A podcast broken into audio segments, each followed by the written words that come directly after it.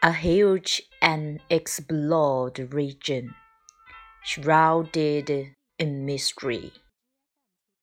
一位年轻的探险者，在一片陌生的土地上，必须找到自己的方向。